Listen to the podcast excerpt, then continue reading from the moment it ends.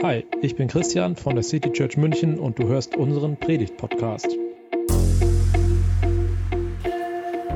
Ja, jetzt mitten im Gebetsmonat und ähm, wie schon angekündigt, wir werden immer wieder Zeiten haben, in denen wir miteinander beten. Aber ich möchte euch auch in einen Text mit hineinnehmen, äh, der uns zum Gebet heute inspirieren soll. Und dieser Text steht im ersten Johannesevangel äh, im Johannesevangelium 1, Johannesevangelium 1, Verse 5 bis 14. Und diesen Text möchte ich einmal mit euch lesen. Haben wir ihn schon? Da ist er. Das Licht scheint in der Dunkelheit und die Dunkelheit konnte es nicht auslöschen. Gott sandte Johannes den Täufer, um allen Menschen von dem Licht zu erzählen, damit durch ihn alle daran glauben. Johannes selbst war nicht das Licht, er war nur ein Zeuge für das Licht. Der, der das wahre Licht ist, das allen Menschen leuchtet, sollte erst noch in die Welt kommen. Doch obwohl die Welt durch ihn geschaffen wurde, erkannte ihn die Welt nicht. Er kam in die Welt, die ihm gehört, und sein eigenes Volk nahm ihn nicht auf. All denen aber, die ihn aufnahmen und an seinen Namen glaubten, gab er das Recht, Gottes Kinder zu sein. Sie wurden dies weder durch ihre Abstammung noch durch menschliches Bemühen oder Absicht, sondern dieses neue Leben kommt von Gott. Er, der das Wort ist, wurde Mensch und lebte unter uns. Er war voll Gnade und Wahrheit und wir wurden Zeugen seiner Herrlichkeit, der Herrlichkeit, die der Vater ihm, seinem einzigen Sohn, gegeben hat. Das ist ein Teil der Einleitung des Johannesevangeliums und gleichzeitig auch so etwas wie eine Inhaltsangabe. Es ist ein bisschen kryptisch, aber in wenigen Worten wird hier zusammengefasst, was es bedeutet, dass Jesus Christus als Mensch in unsere Welt kam. Und auf ein paar Stichworte möchte ich heute eingehen und dabei rollen wir den Text von hinten auf.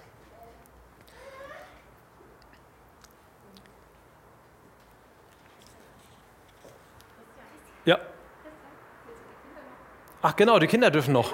Entschuldigung, war so ein steiler Start. Die Kinder, die dürfen, ähm, haben wir große Kinder da, haben wir auch, ne? mit Toni und Ju und mit Birte gehen. Und ihr habt hinten einen eigenen Kindergottesdienst.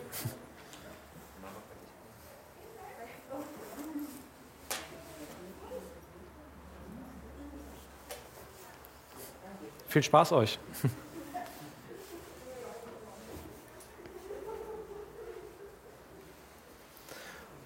Also der Text einmal von hinten nach vorne, erst Vers 14. Er, der das Wort ist, wurde Mensch und lebte unter uns. Er war voll Gnade und Wahrheit und wir wurden Zeugen seiner Herrlichkeit, der Herrlichkeit, die der Vater ihm, seinem einzigen Sohn, gegeben hat. Das erste Stichwort Herrlichkeit. Er, also Jesus Christus, wurde Mensch und lebte unter uns. Und Johannes, der das schreibt, der kann sagen, dass er Zeuge seiner Herrlichkeit wurde der Herrlichkeit, die Herrlichkeit, die von seinem Vater Gott im Himmel bekommen hat. Und das zieht sich wie ein roter Faden durch die ganze Bibel, dass es Gottes großes Ziel ist, dass seine Herrlichkeit durch sein Volk immer sichtbarer würde. Wir lesen von der Herrlichkeit des Herrn, als Gott seinen Bund mit Israel schließt. Dann stieg er auf den Berg, den daraufhin eine Wolke, äh, die Wolke umhüllte. Die Herrlichkeit des Herrn ließ sich auf dem Berg Sinai nieder und die Wolke bedeckte ihn sechs Tage lang. Am siebten Tag rief der Herr Mose mitten aus der Wolke zu sich. Die Herrlichkeit des Herrn sah für die Israeliten aus wie ein loderndes Feuer auf dem Berggipfel. Mose ging direkt in die Wolke hinein und stieg weiter auf den Berg hinauf. 40 Tage und 40 Nächte blieb er auf dem Berg.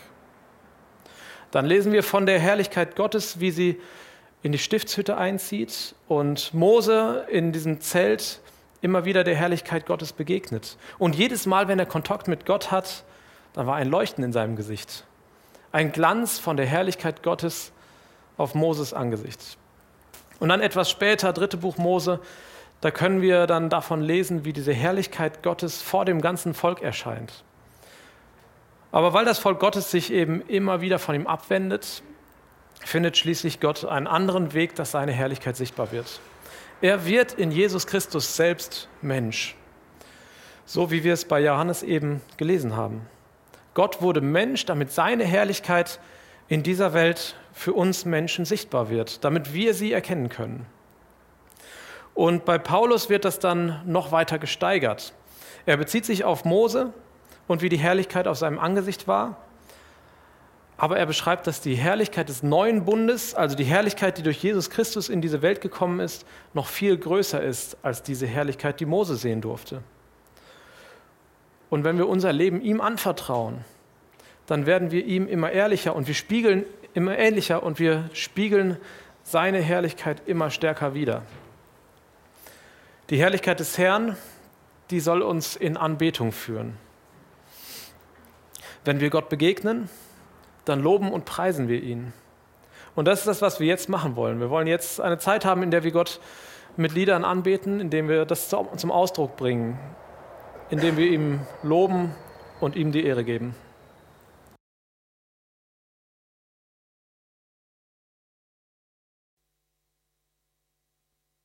So, Maske und Mikrofon, always a challenge. Maske und Bart auch ein Challenge. Machen wir weiter.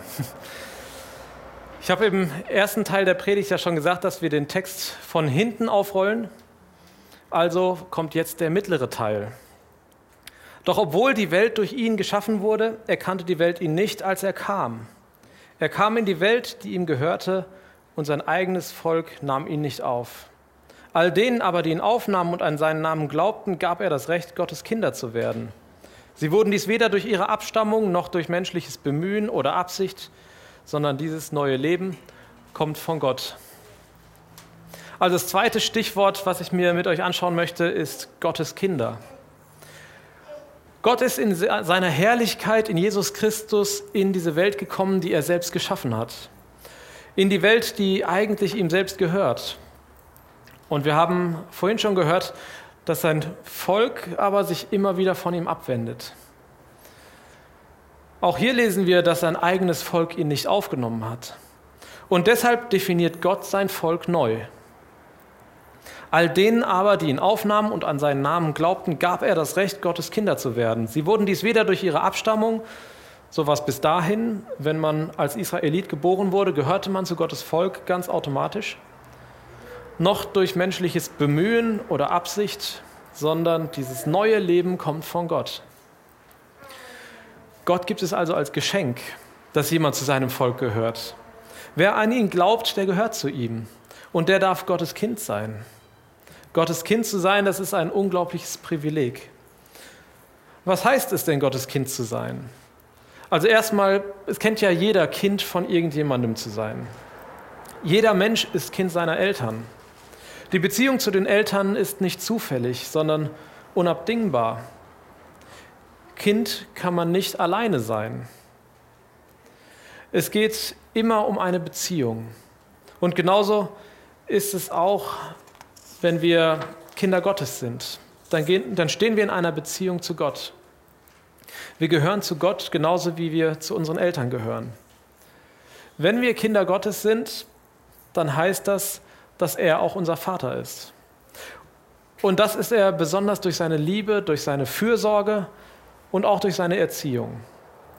Als Vater hat er Gutes mit uns im Sinn. Das drückt zum Beispiel Matthäus 7 aus in dem dort verglichen wird, dass selbst wir Menschen als Eltern wissen, wie wir unseren Kindern Gutes tun. Und noch viel mehr wird Gott als Vater im Himmel uns Gutes tun, wenn wir darum bitten. Das ist eine ganz krasse Zusage. Dafür können wir dankbar sein und das dürfen wir im Gebet in Anspruch nehmen. Als seine Kinder sind wir seine Erben. Und das ist ebenfalls ein wichtiger Begriff im Neuen Testament, besonders später bei Paulus. Und in diesem Begriff schwingt Gegenwärtiges und Zukünftiges mit. Als Kind sind wir in der Gegenwart schon Erben. Wirksam wird die Erbschaft aber erst später. Und so ist es mit dem Begriff des Erben, ist die Gegenwart mit der Zukunft verbunden. Als Kinder Gottes können wir also in eine Zukunft schauen, in der wir mit Gott verbunden bleiben. Und diese Beziehungen, die dürfen wir aber schon jetzt leben. Und dafür wollen wir danken. Wir werden jetzt eine Zeit haben, in der wir hier in der großen Runde unsere Dankbarkeit dafür ausdrücken. dafür, dass wir Kinder Gottes sein dürfen. Aber wenn ihr andere Dinge auf dem Herzen habt, für die ihr danken möchtet, dann seid ihr auch dazu ganz herzlich eingeladen. Ihr könnt einfach kurz gerne auch Einsatzgebete, also wirklich mit einem Satz beten, Danke sagen. Äh, seid ganz herzlich dazu eingeladen. Auch ihr im Stream, ihr könnt eure Mikros laut schalten. Äh, wir werden uns hier aus dem Saal äh, leise schalten. Ähm, und äh, auch den, den Fokus von uns wegnehmen, sodass ihr euch gegenseitig sehen könnt, wenn ihr die Kamera anmacht. Auch ihr dürft gerne eine eigene Gebetsrunde haben, eine eigene Gebetsgemeinschaft dort im Stream.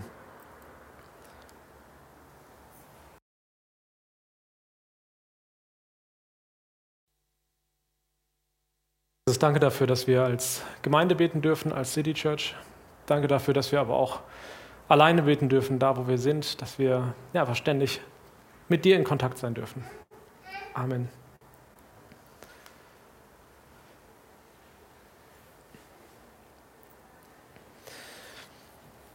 Ja, und dann noch die ersten Verse unseres Textes. In den ersten Versen unseres Abschnitts geht es mehrfach um das Licht, deswegen ist das auch das Stichwort. Ein Licht, das die Dunkelheit besiegt. Und dieses Licht, damit ist Jesus gemeint. Überall, wohin das Licht scheint, muss die Dunkelheit weichen. Wo Licht ist, gibt es keine Dunkelheit. Licht und Dunkelheit, das sind Gegensätze. Und diese Gegensätze, sie schließen sich aus. Das ist, äh, das ist ein physikalisches Gesetz. Wo Licht ist, ist keine Dunkelheit. Dunkelheit heißt, es ist kein Licht da. Johannes der Täufer sollte den Menschen von diesem Licht erzählen, damit sie an ihn glauben. Er sollte den Menschen von Jesus zählen, damit sie an ihn glauben.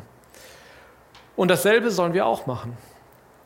Denn wenn wir zu Jesus gehören, dann sollen wir seine Zeugen sein. Und mehr noch, wir sollen sein Licht widerspiegeln. Und dafür, dass wir sein Licht widerspiegeln können, gibt es eine Voraussetzung und das möchte ich mal demonstrieren. Ich habe hier eine kleine Taschenlampe mitgebracht.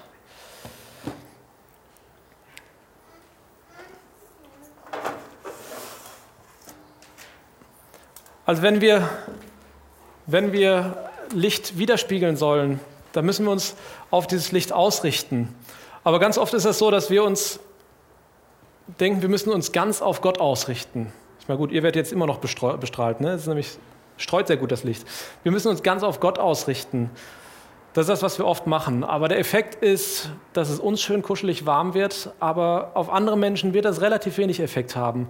Deswegen ist es wichtig, dass wir uns nicht nur auf Gott ausrichten, sondern auch auf andere Menschen, um das Licht widerspiegeln zu können, um das Licht sichtbar zu machen, um das Licht weiterzugeben. Und das dürfen wir sein als Gotteszeugen. Wir dürfen Spiegel sein, die auf Gott ausgerichtet sind, aber eben auch sich auf die Menschen ausrichten, auf die Menschen, denen wir begegnen, für die wir da sind, damit andere Menschen mitbekommen, ja, was, was das für eine Herrlichkeit ist, was das ist, was Gott uns schenkt und was er auch allen anderen Menschen schenken möchte.